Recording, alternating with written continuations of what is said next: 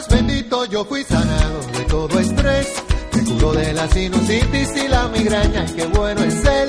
Me sacó de la depresión y ahora yo le bailo.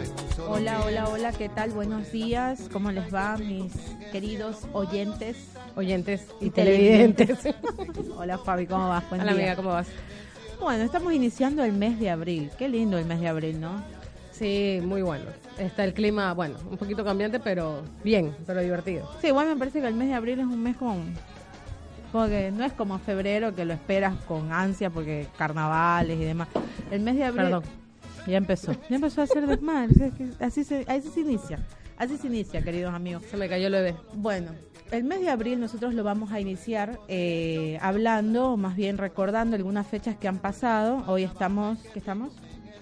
5 de abril. 5 de abril, pero el 2 de abril se estuvo feste o no festejando, se, eh, se conmemoró el Día eh, del Autismo o el Día de la Concientización del Autismo, como lo ha llamado la OMS. Bueno, vamos a estar hablando de eso, de- de cómo, cómo, cómo abordar estos temas, de no específicamente de qué es el autismo, porque más adelante nosotros en el, en el mes de mayo, si no me equivoco, hay un acápite de la OMS donde se habla de las de, no de las enfermedades, sino más bien de este tipo de, de trastornos que padecen los niños y ahí vamos a estar haciendo digamos, explayándonos más sobre este tema del autismo. Este día, el 2 de abril, en realidad no trata exclusivamente de la, de la enfermedad, trata más bien de, como decía yo, la concientización. ¿Qué significa eso? Ponerte en el lugar de los padres y de los niños que tienen eh, este, eh, esta enfermedad, ¿no? que es muy importante que nosotros conozcamos, que es, digamos, que es una es otro tipo de personalidad, o sea, es claro, otro- eso es lo bueno de este calendario del OMS, que es, es como una guía para poder abrirnos ciertos temas y poder estar en el debate. Bueno, porque el color azul, cuántos casos hay, cómo lo puedes identificar. Exacto. Entendamos que eso es lo importante, que se abra el debate, se abra el tema. Entonces, bueno, tú ves ciertos, ciertos este, cambios conductuales de tu bebé. No está bueno comparar bebés con otros bebés, pero bueno, ya te vas percatando. Ah, a lo mejor necesitaré que el pediatra haga hincapié en esto, luego se deriva y puedes llegar a un diagnóstico más pronto y obviamente darle mejores herramientas a tu hijo para que, bueno, para, para uno como para padre, que tenga para una niño, verdadera inclusión, que es lo que buscamos todos. para o poder sea que- pedir una verdadera inclusión, hablar en los colegios, tantas cosas que se pueden hacer, obviamente, cuando se abren estos debates. Exacto. ¿no? En realidad la campaña de la OMS sobre la concientización del autismo básicamente habla de ellos no viven en su mundo, ellos viven en nuestro mundo, que es el mundo de todos y por lo tanto nosotros tenemos que hacerlos sentir parte, Parte de del nuestro del mismo y obviamente para eso tenemos que conocer ciertas cosas, cómo ven los niños o cómo sienten los niños, cómo perciben el mundo en general los niños que tienen autismo. Como decía Fabi, cómo yo como madre me puedo, puedo irme percatando de que mi hijo tiene ciertas características especiales que si bien es cierto lo hacen diferente en el desarrollo a otros niños, pero que con nuestra ayuda como padres y con la ayuda exacta de especialistas, nosotros podemos hacer que nuestros niños con estos síndromes puedan participar activamente de las actividades sociales sin ningún, si- o sea, sin ningún desmedro de su crecimiento o de su formación. De y hecho, también eso, interrumpa, también nos ayuda a nosotros, porque obviamente el desconocer una enfermedad, una patología, hace que a veces incurramos en ciertos errores, como mencionábamos cuando hablábamos de, de la conmemoración al- del síndrome de Down, que uno tiende, a pesar de que son personas adultas, a hablarles como que si fueran chiquitos. En este caso, los niños con autismo debemos debemos saber cómo poder manejar. Nosotros que trabajamos en la medicina, en algún momento nos hemos de topar con un niño con estas características o con un padre que tenga un niño con estas características. Entonces el niño va a ver que hay alguien extraño con el con el papá y puede tener una reacción. Entonces el el saber estas situaciones, porque obviamente la medicina es súper amplia, entonces tenemos que saber de todo un poco para poder abarcar, poder saber cómo llegar, saber qué realizar en ese momento para no crearle Exacto. un inconveniente o una crisis. Eso. Bueno, eh, básicamente lo que decía Fabi, en realidad eh, esta fecha, el 2 de abril, se la ha tomado básicamente como para eso, para poder hacer hincapié en la concientización de sobre todo que estas familias son familias que necesitan estar acompañadas y comprendidas. Este, síndro- este síndrome del autismo está dentro de otros tipos de síndromes que, como les decía, pertenecen a la, al- al- a la parte de la medicina psicológica, o neurológica más bien, que obviamente es un acápite entero sobre esto, pero que el autismo es como que el síndrome que más se ha ido identificando y sobre los que hay más mayor cantidad de números. Y también algo bueno, también sobre lo que se ha hecho mayor concientización y sobre lo que hoy en día también se diagnostica a tiempo y se tratan a los bebés como digamos a tiempo y estos bebés son bebés que conviven en las escuelas con nuestros hijos, eh, por ahí tienen a veces maestras integradoras, lo cual generalmente se recomienda, pero que son niños que tienen su desarrollo, digamos, orgánico eh, y físico, lo tienen a la par que los niños comunes y corrientes. Lo que sí tienen ellos es que obviamente tienen eh, una, digamos, eh, un retraso o una asimilación diferente de lo que ocurre en su entorno, a diferencia de los otros niños. Tienen otros tiempos. Yo creo que cuando nosotros hablamos de los tiempos, exacto, tienen un tiempo diferente y un manejo y un manejo diferente, exacto. Entonces, eso hace que nosotros entendamos que ese tiempo que ya el niño no se mueve al ritmo de la familia, sino que la familia tiene que aprender a moverse al ritmo de los niños. Y la verdad que yo conozco muchas situaciones en las cuales eh, tú vas a hogares donde hay un niño autista y hay los hermanitos y es increíble cómo ha habido la sincronización familiar de que ya no es como que la vida es un caos al tener, digamos, este, dos tiempos distintos, sino que la familia se acopló tan bien al tiempo de su hermano, de su hijo, que en realidad les podría decir que ni siquiera uno lo puede notar. De hecho, en la sociedad eh, antigua y moderna hay mucha, hay mucha gente eh, genios, digamos, científicos, muchos pintores, muchos escritores, que ahora cuando se les hace, digamos, un test, digamos, este neurológico, uno llega a la conclusión de que tuvieron o Asperger o tiene o tuvieron que es otra eh, otra digamos otra, patología, otra eh, analogía del, del, autismo o que fueron autistas y que eso no los hizo, digamos, eh, no crecer en la parte artística en la que fueron reconocidos, en la que se, desenvolvieron exactamente. Entonces, eso hace que nosotros también entendamos que, como hablábamos del síndrome de Down, las familias hay que entender que es no ese diagnóstico no determina digamos un caos o, o, una derrota familiar. Lo que determina es que nosotros tenemos que manejar otros tiempos y vamos a ver cómo estos niños tienen un desarrollo, digamos, a la par que sus otros compañeros, pero obviamente necesitan, digamos, de un poco más de apoyo en otras áreas, áreas, eh, digamos, eh, orales, generalmente con el tema de la lectura, con el tema también a veces de la, de la comprensión o de, sobre todo el tema de los espacios. Para ellos los espacios abiertos, donde hay demasiado ruido, ruidos repetitivos, eh, tienen muy desarrollado el, sentido de la audición. Por lo tanto, obviamente, digamos, eh, a veces cuestiones como que alguien esté hecha, eh, haciendo los dedos o, un sonido como un centro comercial exacto. que están los parlantes muy altos por ejemplo en los lugares donde venden equipos de sonido televisores. Entonces eso ya lo va alarmando. eh, exacto. Eso eso por eso estos niños generalmente se les recomienda a las familias que tengan terapias digamos en espacios libres en espacios de campo abierto. Y la terapia más, más usada y la más idónea es la terapia de quinos, que les hace muy bien a los niños, que les, genera una terapia, digamos, bastante... Eh, reconfortante para ellos en, su paz individual. Porque yo creo que yo veo, digamos, a los chicos que tienen eh, que, que, tienen estos tiempos, como decíamos, los veo como en realidad como personas que entendieron todo en la vida. O sea, que es como si estuvieran en paz siempre.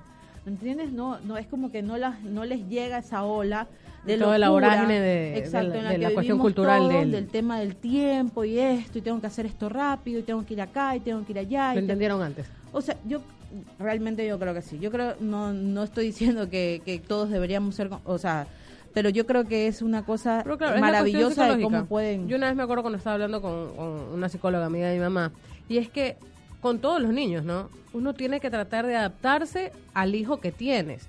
O sea, no estoy diciendo que le demos todo lo que piden, no.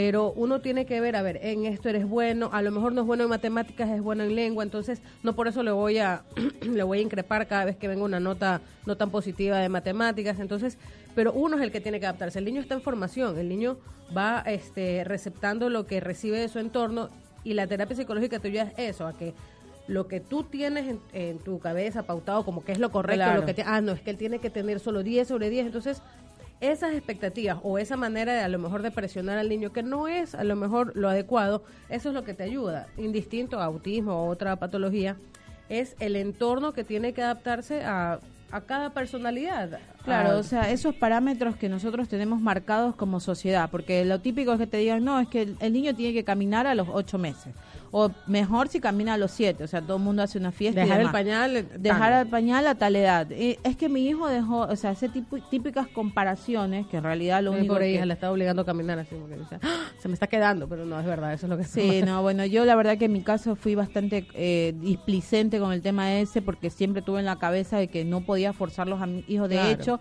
yo no les compré andador, o anduvieron siempre en el piso. Cuando un día se pararon, se pararon, yo no sabía qué estaban haciendo. Y lo mismo. Claro, o sea, porque lo tengo- van a hacer. Exacto, O sea, no es que lo van a realizar. tengo tolerancia con sus tiempos a dejar el pañal, de salir de la cama, cosas porque yo creo que cuando más tienes la oportunidad de leche, ¿te ser gusta el con leche? Sí, a mí sí, me encanta. ¿Cuándo más tienes la oportunidad de ser feliz y de ser tú si no es cuando eres niño? Claro. ¿Cómo es posible que de lleno estés naciendo, estés entrando en esta vida y te tengan que imponer normas, reglas? Ay, no. O sea, la verdad que en ese sentido les tengo demasiada compasión a mis hijos. Tampoco quiero que sean unos inútiles el día de mañana. Pero la realidad es que quiero que vivan sus etapas y que si la pueden vivir al lado mío, mucho mejor. Así que bueno, esta es más o menos la parte introductoria sobre el 2 de abril, sobre las fechas que han ido pasando de acuerdo a la OMS. Que no es que no les hemos prestado Eh, atención, pero lo que eh. pasa es que hay que ir haciendo como que compendios porque Exacto, es importante también todas las saber- semanas hay algo. Exacto. Es importante también saber de que, bueno, ¿por qué el color azul? Porque eso también ver, era un ¿por qué el color azul? Eh, bueno, el te- yo lo que leí, porque la verdad me, de la- me desayuné ahora, era porque por el tema de... de del. No.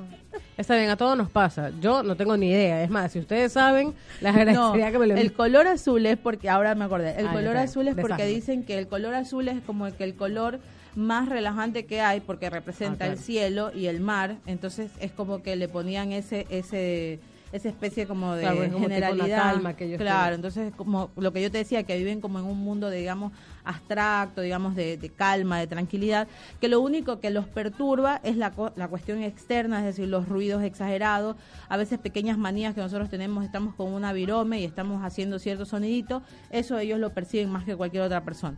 Pero básicamente era por eso que lo, lo usaban. Y bueno, el 2 de abril, porque el 2 de abril hubo una reunión, una, un- digamos, Un una congreso, cumbre, claro. porque hay que entender que en realidad yo les decía que hay muchos eh, científicos, por ejemplo, decían que Einstein era autista. A muchos hablaban también de, otros pintores que también eran autistas, pero en esa época había, digamos, eh, tan poco debate de la medicina que en realidad no se puede llegar a saber. También muchos decían, leí mucho en internet, que acusan también, diga- no acusan, sino que dicen que... eh, Messi también, pero la realidad es que muchas academias de psiquiatría y de neurología lo han desmentido.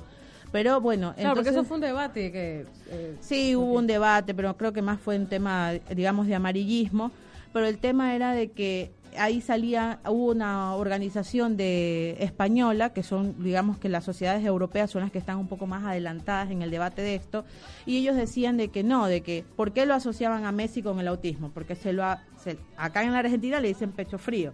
O si no, hablan de que, por ejemplo, los autistas en realidad tienen este como de ese apego o como que esta falta, digamos, de, de afectividad, no tienen mucha afectividad hacia sus semejantes.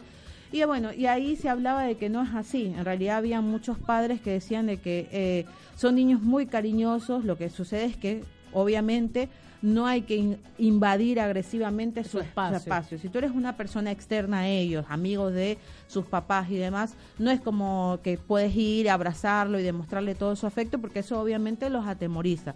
Pero con su entorno, con sus familiares, con sus amigos, sus mascotas, son niños muy cariñosos. Entonces, básicamente se hablaba de eso. Bueno, después eh, había una serie de, de consensos, de, de cuál era la causa. En realidad, bueno, como yo les he dicho siempre, cuando los médicos están en el tra- eh, los, los médicos que están dedicados, digamos, a las investigaciones, están en el trayecto de buscarle la causa a una enfermedad, lo que tratan es, básicamente, hasta que le encuentran la causa, de llamarla idiopática o de decir que en realidad todavía no, no podemos atribuirle, no hay una culpabilidad, o sea, no hiciste nada tú, mamá o papá, para que tu hijo tuviera esta, digamos, eh, eh, esta digamos, es- es- esta patología. En realidad es un trastorno que se da a nivel del crecimiento cuando los bebés se van desarrollando. eh, hay un retraso en su en el desarrollo normal de su de la parte neurológica. Claro, pero no Eh, está especificado ni estipulado que es por algún algún no, comportamiento exacto. no está del, del estipulado padre. que sea por alguna medicación, por algún por algo que hiciste mal durante el embarazo, no, Que Eso simplemente es lo primero que pasa. Uno como padre dice, bueno, ¿qué hice mal? O Sí, como no sabía que obviamente. está embarazada, me tomé algo de más, o sea, o una medicina.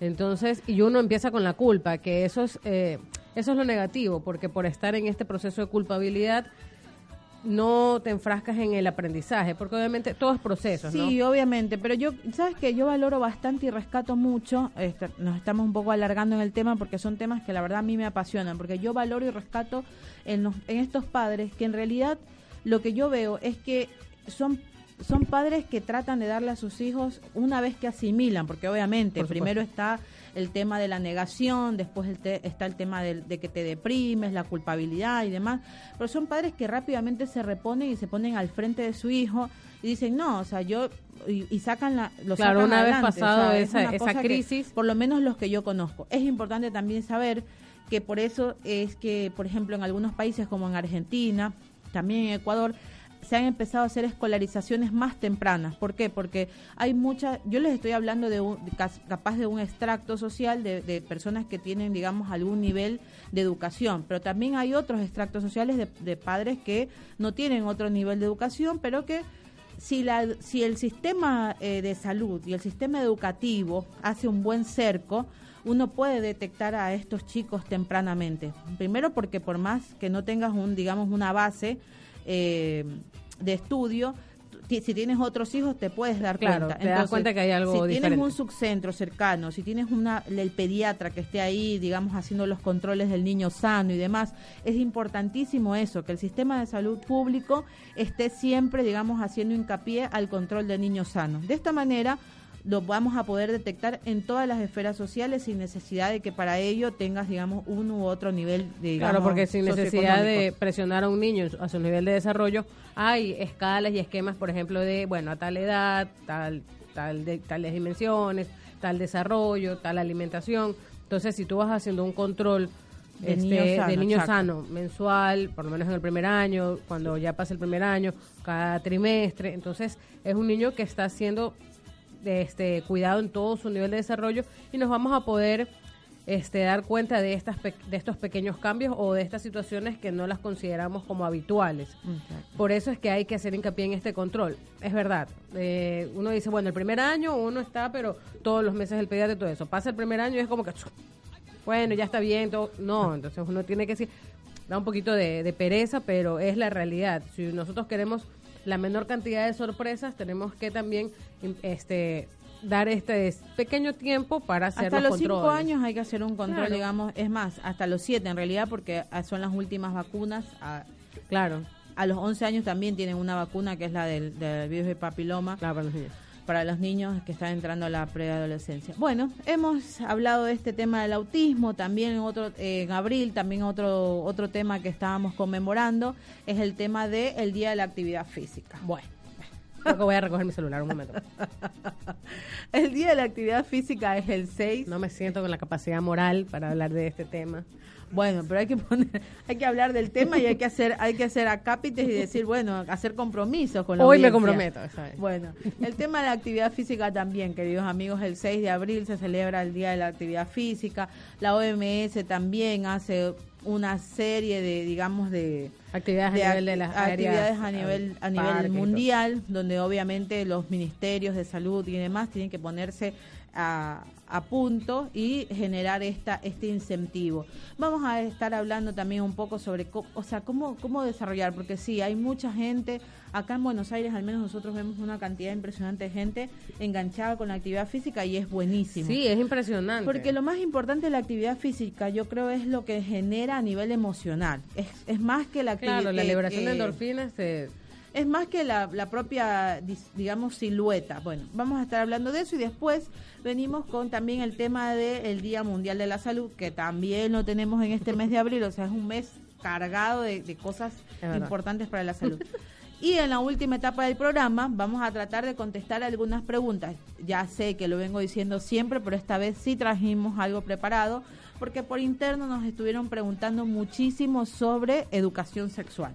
Así que bueno, sobre todo quieren eh, mucha gente adulta, compañeros nuestros, amigos de Ecuador y de otros países, lo que quieren saber es cómo abordar el tema porque tienen chicos que ya están entrando en la premenopausia.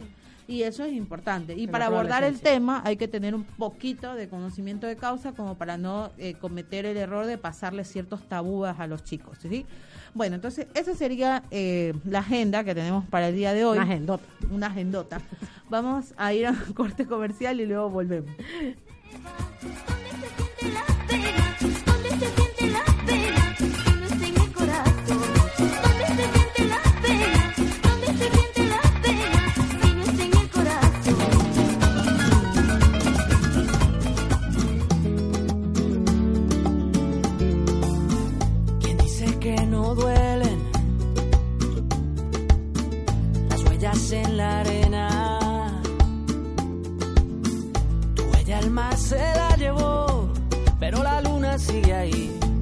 esa luna es mi condena.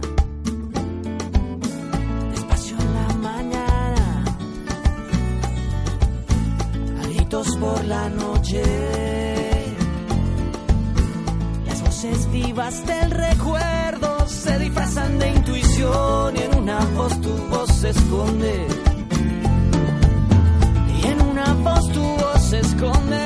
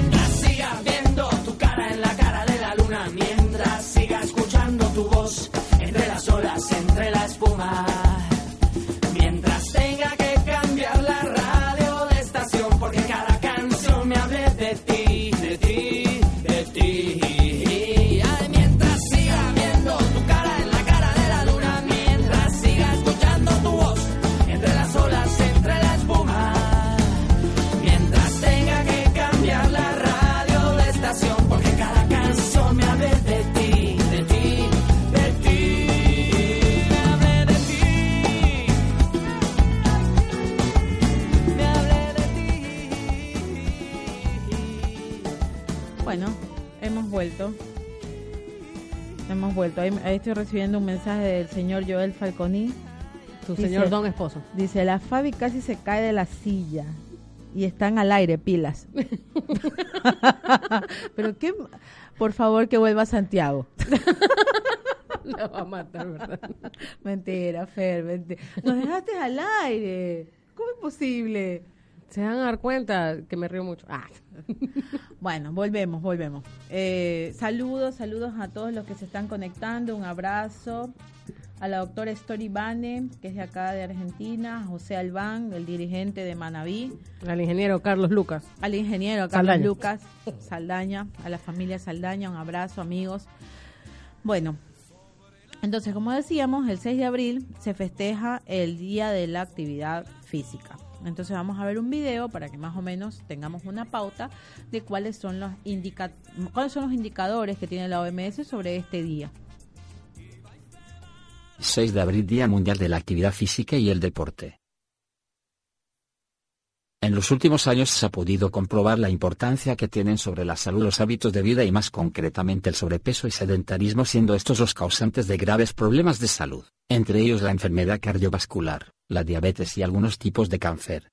Según datos de la Organización Mundial de la Salud, actualmente hay cerca de 42 millones de niños con sobrepeso y obesidad y se prevé que la cifra casi se duplique en los próximos 10 años y alcance a los 70 millones de niños en 2025. Todos conocemos los beneficios físicos y fisiológicos de la actividad física en el organismo y me gustaría hacer hincapié en los beneficios psicológicos como aumentar el bienestar personal, reducir los niveles de estrés, mejorar el estado de ánimo, disminuir la ansiedad, el insomnio, mejorar la autoestima y la sociabilidad. Es importante promover iniciativas que contribuyan a lograr que las personas, y especialmente los niños y los jóvenes, adopten hábitos de vida saludables, principalmente a través de una alimentación saludable y de la práctica regular de actividad física. A nivel familiar es importante que los padres tomen conciencia de instaurar unos hábitos de vida saludables en su familia, con una alimentación adecuada, reduciendo el tiempo de pantalla a no más de dos horas al día y aumentando el que dedica a realizar actividad física. No hay que cometer el error de quitarlo del fútbol o atletismo si saca malas notas, pues con ello les estamos restando salud. Aunque basta con una pequeña cantidad de actividad física cada día para que las personas físicamente inactivas obtengan importantes beneficios para su salud, 20 minutos de caminata marcarían una diferencia. Deberíamos hacer más e incorporarla a nuestra vida cotidiana. Bueno, Bueno, ¿escuchaste? me escuchamos, sí. Sí, la verdad que sí, amigos. Es, es muy importante que nosotros hagamos conciencia de esta situación. La verdad que es algo que... Hago conciencia por me da hambre. No, el tema no es el hambre. El tema, eso que quede Entonces, claro. por si. Nosotros tenemos que mandar un mensaje claro a la comunidad. Sí, es verdad. El Me problema, riendo, no es, es verdad. el, el problema no es comer. A ver, nadie dice que el problema sea comer. El problema es qué es lo que comes y el problema es qué es lo que quemas. ¿Y qué es lo que haces Entonces, después de comer? O sea, porque también el sedentarismo es el, el problema Entonces, no, aquí nadie trata de mandar el mensaje de que te tienes que matar de hambre, alimentarte con lechuguita o Imposible. con nada de eso. O sea, tú tienes que comer lo que tu cuerpo, digamos, medianamente necesita para, de acuerdo a tu actividad eh, normal, digamos, a lo que te de- desenvuelvas. No es lo mismo lo que necesita un trabajador de, eh, de, de albañilería de lo que necesita un trabajador de oficina que pasa todo el día sentado. Y después, Claro, o sea, depende del el gasto ener- energético que tenga en el día, es lo que necesitas para reponer en calorías. Nosotros, por ejemplo, venimos de un país donde nosotros sabemos que eh, la ingesta calórica desde las siete, desde las 4 de la mañana después de que sales de bailar es impresionante. O sea, ya ahí tienes eh, las- los típicos, no sé si seguirán existiendo el pescado frito de Martita, el parterre y todo Claro, ese y, tipo de la- cosas. y los locales encebollados en toda la calle, creo que el loro. Los ríos, los bueno. ríos, los ríos. todo ese tipo de cosas que obviamente hacen su diferencia, pero el tema acá está en cómo nosotros vamos implementando cierta actividad física que nos guste, porque también hay que ser sinceros, es muy fácil decir, sí, hay que hacer actividad física y qué sé yo, Pero, no a toda la actividad nos- física se adapta para cada persona. no a todos nos gusta lo mismo, por ahí a algunos les gusta bailar, bailoterapia, a otros les gustará caminar, a muchos nosotros tenemos un amigo run- running, se dice, Sí, sí, el, el tanque, el tanque. sí, eh, José Andrés Peralta. Así. Ya, entonces él, un- en o sea, yo sociales. siempre lo tomo como ejemplo porque yo digo, es increíble cómo el tanque arrancó, digamos, y bueno, Lucas no nos va a dejar mentir, pero un día dijo, ay, voy a hacer running, creo que se levantó y dijo eso. Y entonces empezó a Siempre le gustó la actividad física, porque bueno, creo que era porque entrenador de- cheerleader. de cheerleader. Sí, pero me refiero que en este camino del running y ha participado en muchas eh, Competencias digamos, en internacionales y competencias internacionales, al 42K. Entonces, pero fue una cosa que para todos como amigos fue como que fue vimos el paso evolutivo, porque es la típica conocer a personas que ya están en ese camino y tú mirarlos y decir, wow, qué linda vida que lleva, cómo podrá levantarse a las 5 de la mañana. Y también y se trotar?". empezó a preparar para eso, tanto en la cuestión alimenticia como en, en el ejercicio que debe realizar, ya que él ya se estaba proyectando por una para un tipo de competencia internacional. Entonces ahí también es otro tipo de Pero preparación. también lo que me gusta mucho de, de- del tanque es la parte autodidáctica, porque en realidad él no solamente que, digamos, se dedicó a, a la formación física, sino que aparte de eso leí, leyó muchas cosas. Y bueno, tú le hablabas de alimentación y demás y te podía decir, no, mira, la verdad es que esto, esto, yo recuerdo, ¿te acuerdas cuando hicimos el grupo de las gorditas, del No las vaquitas? que nosotros le decíamos que por WhatsApp nos vaya dando las pautas para Y que lo hizo. y lo No hizo lo se compro- se comprometió nos dio un régimen alimenticio porque en esa época estábamos en un grupo con con Sandra y lo teníamos a él como entrenador y o sea en realidad Pobrecito, le hacemos mala fama si decimos que era nuestro entrenador, porque los resultados no están como que muy positivos. No, Él no. intentó, pero Él intentó, pero acá lo que quiero, lo que queremos llegar al punto es que todo depende de las ganas que tú le pongas y del compromiso. Hay muchos entrenadores como Gillian Mike que a mí, la verdad, a mí, yo les mostraría una foto de un antes, de un después y un después y se darían cuenta que hubo una época en la que era delgada. era recontra flaca. Sí, parecía a los niños de Nigeria, la verdad que sí, sí, era muy delgada. Y bueno, y yo lo hice, sí, y lo hice Yo siempre por- la mía gordita, ahora estamos igual. y la- bueno, y lo me hice, lo hice, pero un día dije, bueno, como lo, como lo habrá hecho el tanque, dije, bueno, basta, no quiero más esto. Y comencé, también vivía en Galápagos, tenía un horario laboral divino. A las 5 de la tarde ya no tenía absolutamente nada que hacer, me iba a trotar por las playas de Galápagos, o sea, era otro ritmo de vida también, así cualquiera adelgaza. Y bueno, y adelgacé. Y lo que se- lo que siempre decía esta Gillian Michael en sus muros, porque en realidad me metí en el internet, bajé todos los videos Claro, y yo demás. soy súper fan también de ella, de los Exacto. videos. todo. Entonces, ella, ¿qué era lo que decía? Si tú logras pasar 28 días haciendo actividad física seguidos, 28 días así, 28 días, tu cerebro se programa. O sea, y después ya lo puedes mantener en tres veces a la semana, dos veces a la semana, pero hay que hacer un régimen de 28 días consecutivos con calendario y decir, no, me levanto y voy y camino 30 minutos, me levanto, voy y camino 30 minutos, llueva, truena, relampaguee, venga el vecino, venga la amiga, venga quien venga, y comienza. Y ella incluso recomendaba que las, los primeros 28 días lo haga solo, porque uno generalmente busca la pata, ¿viste? Como que, ¿con quién me voy al gimnasio? ¿Qué hago? Bueno, y otro ejemplo también que tenemos es de nuestra amiga Rocío Ah, Alvarado. claro, Rocío también. Eh. ¿Te acuerdas este cuando estábamos en la universidad? Ah, que sí. tenemos un doctor, el doctor Camilo Morán, que dijo que nos iba a regalar un punto por, por, cada, kilo, que perdamos. A ella le dijo, bueno, yo te tengo que pasar de año, porque en serio bajó tanto de peso que el doctor ya no tenía ni que tomarle examen. Entonces, y fue súper notorio. Sí, sí, sí. Tú creo que tres kilos. Tres No, yo bajé dos kilos y agradezco los dos puntos. Yo no, yo no bajé porque en esa época era reflaca, la verdad que. No, sí, tú estabas flaca. Yo siempre he mantenido este estándar. Bueno, la, la cuestión es que lo que a lo que queríamos llegar, llevar, llegar era a pautas reales que nos ayuden realmente a empezar una vida sana. Y como yo decía, lo dice el video, lo más importante de la actividad física es la sensa esa sensación que te inyecta a nivel, eh, digamos, emocional.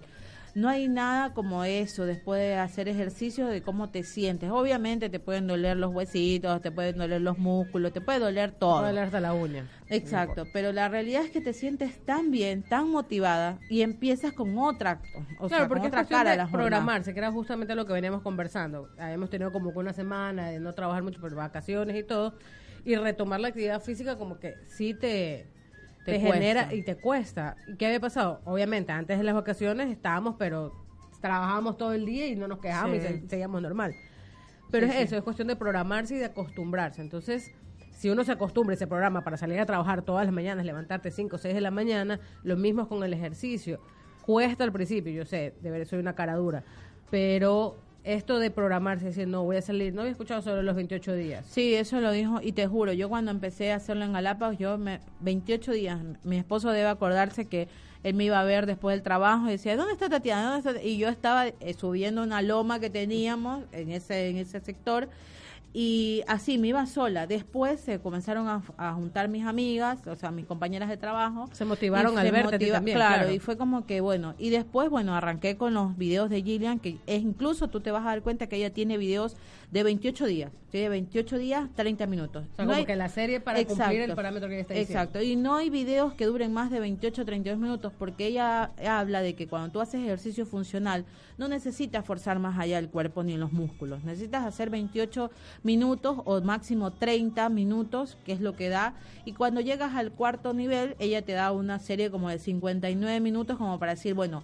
esta es tu, digamos, tu posgrado, con esto te gradúas y esto es lo que deberías mantener una hora eh, digamos, dos, dos veces por semana o tres veces por semana. La verdad, a mí me resultó.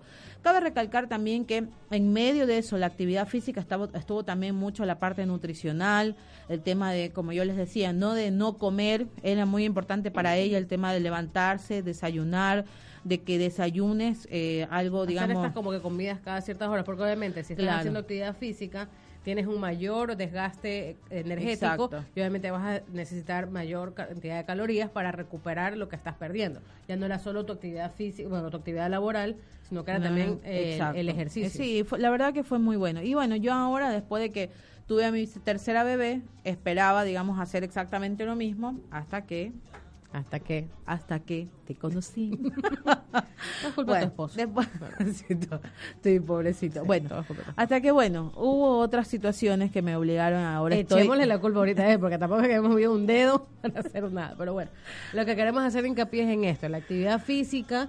es como- importante a nivel como- emocional. Exacto. Es importante prevenir también los factores de riesgo cardiovasculares, que es importantísimo. Es decir, se habla de que aquellos que caminan 30 minutos tres veces por semana están más lejos del infarto a partir de los 40 años que aquellos que no lo hicieron nunca en su vida.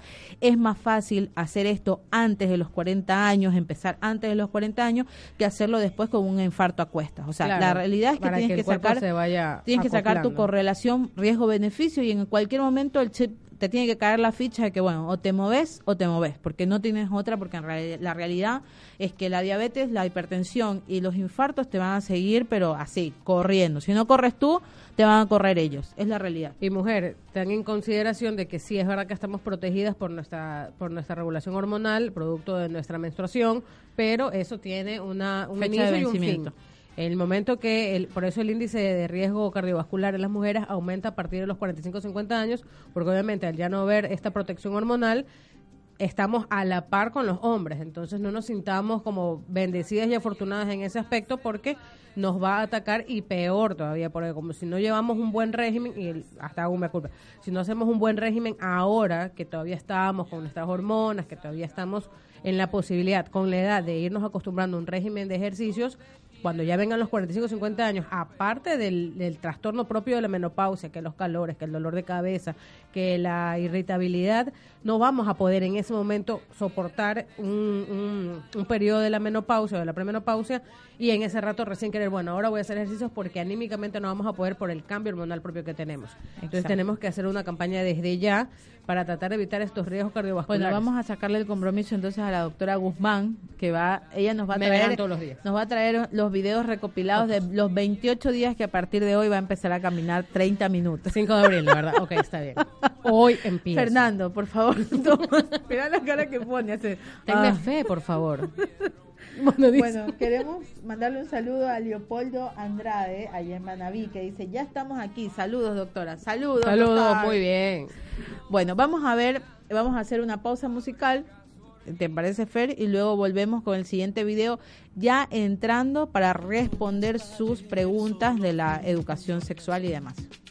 Y hoy soy guardián de sus sueños de amor, la quiero a morir. Puede destrozar todo aquello que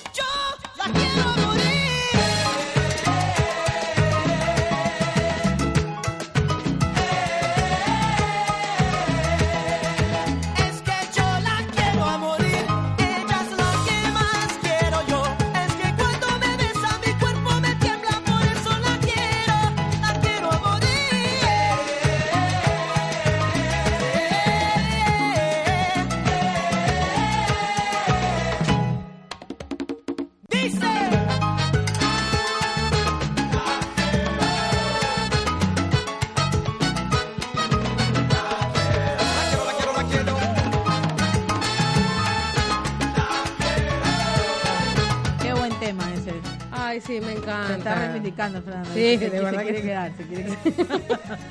Después de, de, de ese inicio, sí, se están reivindicando. Bueno, cabe recalcar que el tema que nos puso es ecuatoriano. Sí, pero hay temas y temas, pues no. Tampoco, tampoco seamos así. Quería mandarle un saludo a, a Adrián Villacrés que nos dijo bellas gordas. Bueno, bellas gorditas, pero yo lo sentí así, bellas gordas. Este, y al doctor Alex Díaz, dirigente, que nos manda un saludo a las dos, entonces. Doctor, ¿cómo le va, dirigente? Dirigente. Y Ariana, que también nos está sintonizando. ¿A Entonces, un volar? besito. ¿A volar, Ari? A volar, Ari. A volar. Sí, a ella le mandamos saludo. Al marido no. Al marido no. Ese está muy flaco. Bueno, este, bueno, vamos a arrancar con la segunda etapa porque si no nos van a matar, porque ya es la ah, sí, tercera, porque queremos cuarta semana. que todos nos envíen sus preguntas, qué dudas, como- con mucho gusto nosotros empezamos a contestar. Claro, bueno, y una de las preguntas que, digamos, reiterativas, que nosotros nos pusimos a sacar de todos los, los mensajes internos que nos mandan, es el tema de la educación sexual. Vamos a empezar, hoy vamos a hacer una introducción, vamos a empezar por el principio, el génesis de los, de los hechos. Y después, bueno, a medi- este mes nosotros lo vamos a tomar como el mes de sexo. la sexualidad. El mes del sexo. bueno, Ustedes pueden aplicarlo como deseen, pero el mes del sexo. Bueno, entonces vamos a ver un video bastante, digamos, ilustrativo de por qué nos hacen estas preguntas nuestros queridos oyentes y televidentes, porque en realidad lo que muchos me decían es, es que tienen hijos, digamos, de 9, 10, 11 años, que obviamente por el tema de la televisión, del internet y demás, están siendo bombardeados por estas cosas y que la verdad uno como padre a veces se queda como que, Claro, imagínate, yo tengo mi hija de 11 años y cuando me preguntan no puedo quedar mal, pues tengo que explicarle la manera adecuada. Que me pregunte a mí que no le pregunto a otro. exacto, que no le enseñen. Bueno, listo, O vamos a ver el video. Cuando nacemos, hay una serie de características que diferencian claramente el cuerpo de las mujeres del de los hombres. Son los órganos sexuales. A medida que vamos creciendo, nuestro cuerpo va cambiando y es más fácil distinguir un hombre de una mujer, porque cuando somos pequeños, cuando somos bebés, no diferenciamos a los niños de las niñas a simple vista, ¿a que no? Bueno, pues vamos a conocer un poco más del aparato reproductor femenino y masculino. El aparato reproductor femenino está formado por varios órganos, la mayoría de ellos localizados en el interior del cuerpo de la mujer. Estos órganos son los ovarios, las trompas de falopio, la vagina, el útero y la vulva. Los ovarios son dos pequeños órganos donde se producen y maduran las células sexuales femeninas llamadas óvulos. Esto se produce durante la pubertad, que es cuando los seres humanos nos desarrollamos y dejamos de ser niños para ser adultos. Las trompas de falopio son dos conductos que comunican los ovarios con el útero. El útero es un órgano hueco y musculoso, y es aquí donde se desarrollan los bebés en caso de embarazo. La vagina es un conducto que une el útero con el exterior, y es por donde salen los bebés cuando nacen. La vulva es el único órgano externo del aparato reproductor femenino y protege la entrada a la vagina. Bueno, ya conocemos el aparato reproductor femenino. Ahora es el turno del masculino. Los órganos del aparato reproductor masculino están en el interior y en el exterior del cuerpo de los hombres. El pene es un órgano externo musculoso en cuyo interior se encuentra la uretra. Y la uretra es un conducto que expulsa al exterior la orina y el semen. El semen, por si no lo sabéis, es una mezcla de líquido seminal y espermatozoides.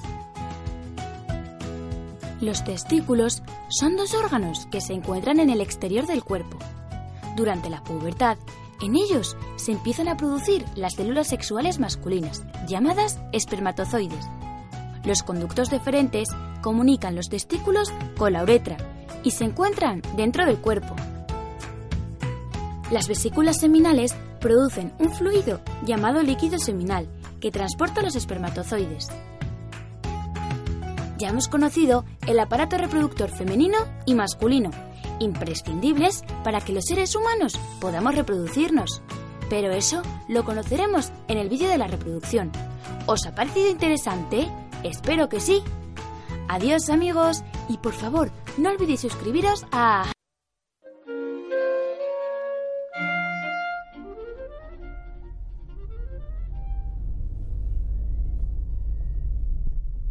Mamá, ¿Mm? ¿qué significa ser virgen? de ser, ser virgen.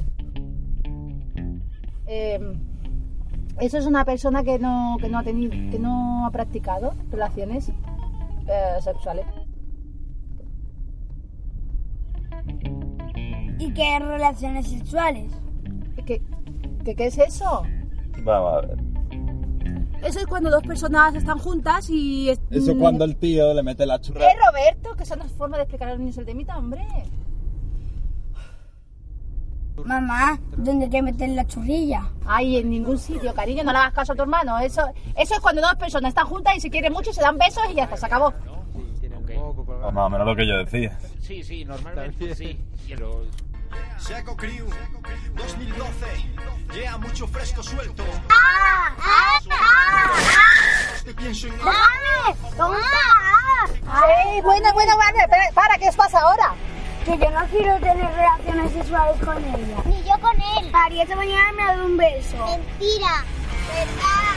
Mentira. ¿Verdad? Bueno, ya está bien, callaros ya, ¿eh? Que, que los hermanos no pueden tener relaciones sexuales. Bueno, cosa más razón pizza. Uy, que no, y que hay que ser mayores y además hay que estar muy, muy juntos. Como de juntos. Eso. Muy, muy, muy juntos, mucho, muchísimo, juntísimos.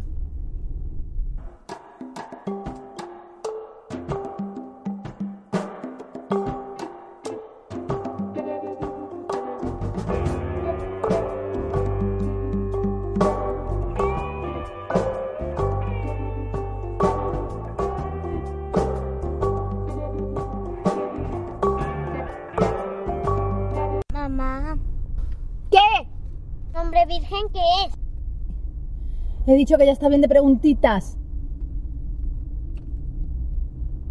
Un pringao. Roberto. ¿Tú eres un pringao?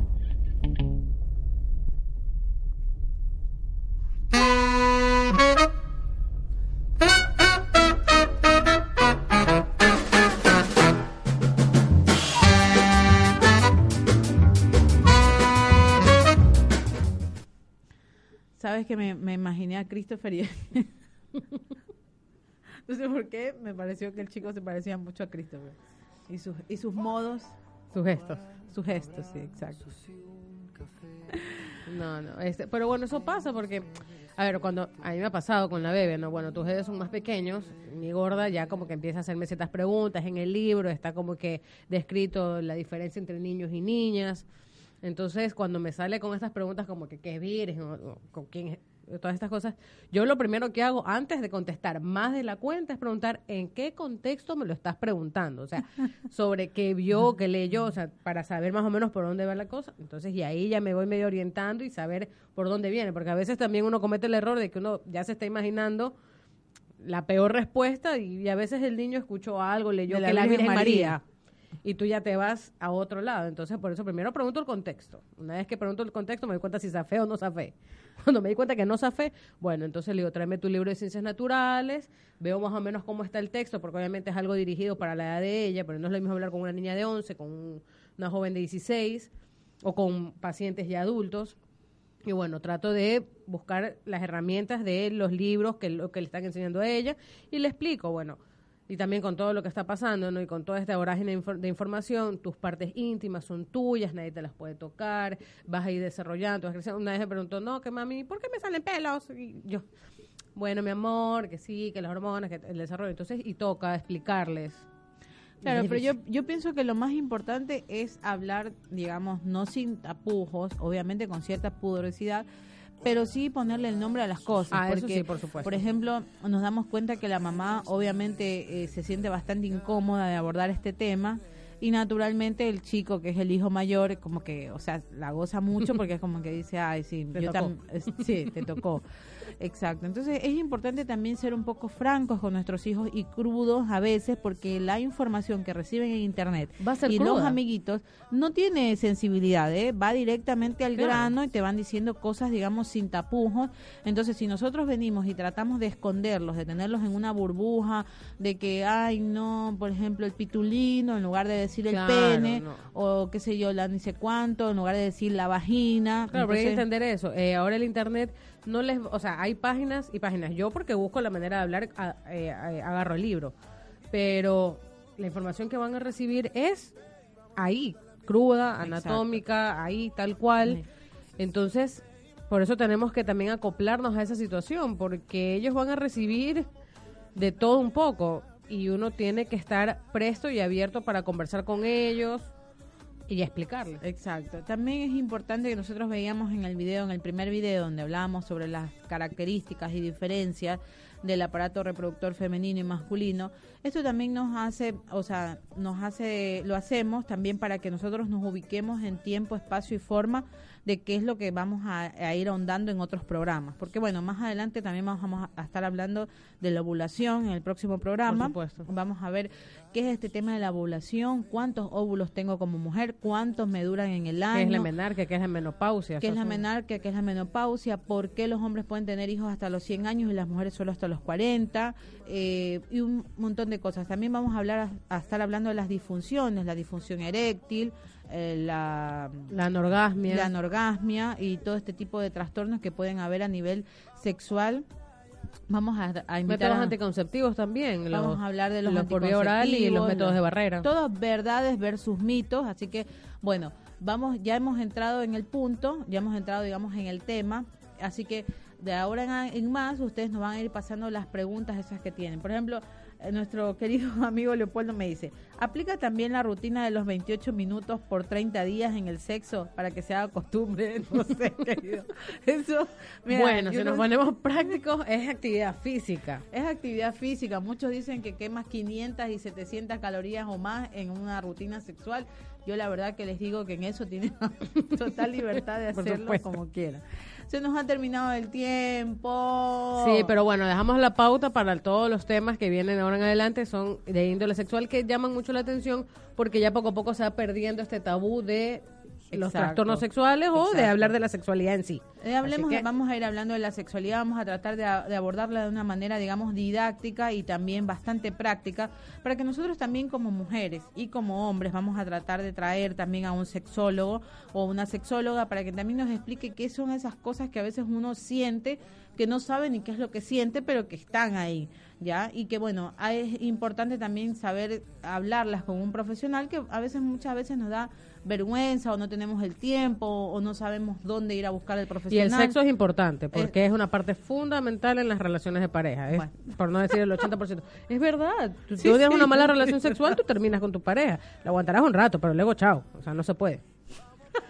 Es real. Bueno, ya. Bueno, queridos amigos, que tengan una semana. Es viernes y el cuerpo lo sabe, así que a disfrutar. Un abrazo. Bueno, chao, un besito. Cuatro abrazos y un café. Apenas me desperté y al mirarte recordé que ya todo lo encontré. Tu mano en mi mano, de todo escapamos juntos. Ver el sol caer, ah, vamos para la playa